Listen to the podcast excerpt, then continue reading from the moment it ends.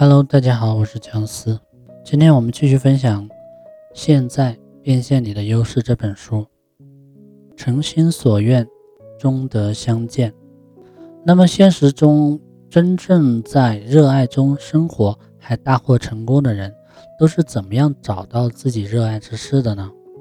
这个答案可能会令你震惊，但大部分人都是在无意间碰到的，偶然一次兼职。变成了终身的事业，被亲戚叫去帮忙，因为前辈介绍的工作太过有趣而乐在其中，等等，全都来自于偶然的，纯粹放任自己投身于偶然间勾起兴趣的一件事，经历过两次、三次、四次改行后，在其中找到了自己所爱。不过，若只是随波逐流，人们是无法找到热爱之事的。人还是要在生活中有所求，才更容易吸引机会靠近自己。即使有人想搭话，比起茫茫无措的人，他们更容易选择拥有某些闪光点的人。只要你的愿望强烈，机会呢就一定会来。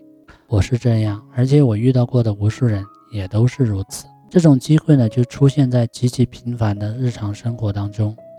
比如平日不知不觉间就做起来的事，不觉间看起了书，去听起了演讲，最喜欢参加各种研讨会等等。那些时刻还没有意识到自己在为将来的事业做准备。例如，每个周末都会去品尝美食，或者喜欢做料理的人，未来很有可能会自己动手做料理，开餐厅，或者成为美食评论家。喜欢跳舞的人，其实也很有可能就会变成跟舞蹈相关的工作。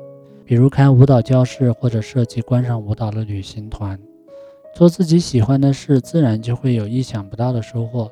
之后呢，需要重视重视的就是如何从中找出自己的最爱了。抓住不可思议的偶然，为了让自己热爱之事更具体，不可思议的偶然就显得非常难得了。为什么突然只对美食节目那么感兴趣呢？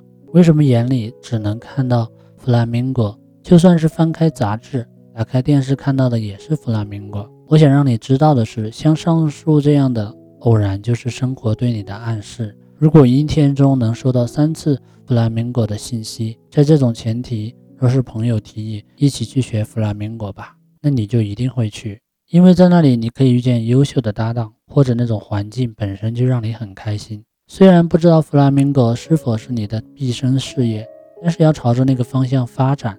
就会距离自己热爱之事更近一步。可能你只去了三次，就已经对弗拉明戈感到厌倦了，但也很有可能与你同一个舞蹈教室的同学相识、相熟，并发展成了商业伙伴。人生中充满了这样的偶然。若是有人邀请你去做自己感兴趣的事，那不妨就去试试吧。不知道一个契机能指引你去向何方，所以请你对自身发挥这一能可能性的意识重视起来。才能的原型是什么？辨别才能有一个很简单的方法，就是辨别才能的原型。将人的性格分门别类后，原型就很容易区分了。比如我们平时常说，那个人总是一副女演员的架势，那个人真是彻头彻尾的生意人，或者那个人就像圣母一样，等等。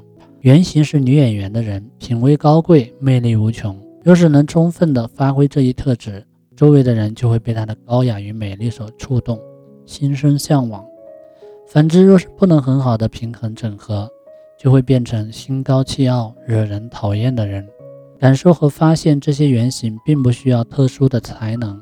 如果你想到了学校的同班同学、社团的朋友、公司的同事、生意伙伴、邻居或亲戚等，也能直接猜中一部分人的原型吧。每个人都有不止一个原型。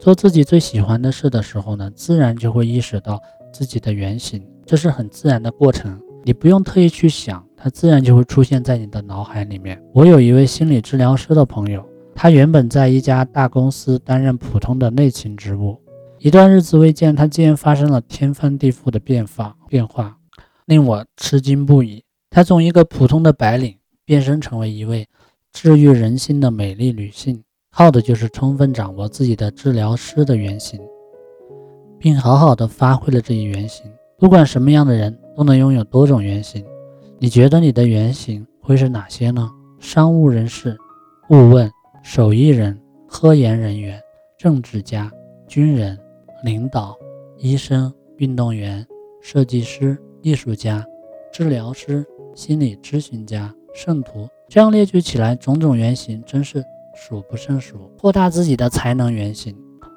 我想你应该已经意识到自己的身体中有好多种原型了吧？才能原型不会只有一个，那么你找到自己拥有哪些原型了吗？这些原型结合起来，就会形成你的魅力点。就我自身而言，我就利用了自身演说家、哲学家、治疗师、喜剧人、政治家、商人以及表演等多个原型的组合，致力于自己的毕生事业。在我的讲座及研讨会上面，欢乐很多，眼泪也不少。虽然都是以金钱和商业为主题的，但参加者呢却经常笑到捧腹或哭到不行。我认为这就是由于我身体中。治疗师以及喜剧人的特质所造成的治愈效果。不仅如此呢，还有人在我的演讲中得到灵感，继而创造出了新的商业模式，赚了好几亿元。这一点呢，就是由我擅长的赚钱的商人特质所决定。一直以来，我都觉得很有趣。同一个演讲，同时有人哭，有人笑，有人联想到联想到商业手段，有人得到来自父亲般的安慰，还有人感受到了。艺术作品的创作灵感，我认为这就是我利用自己多面性才能的结果。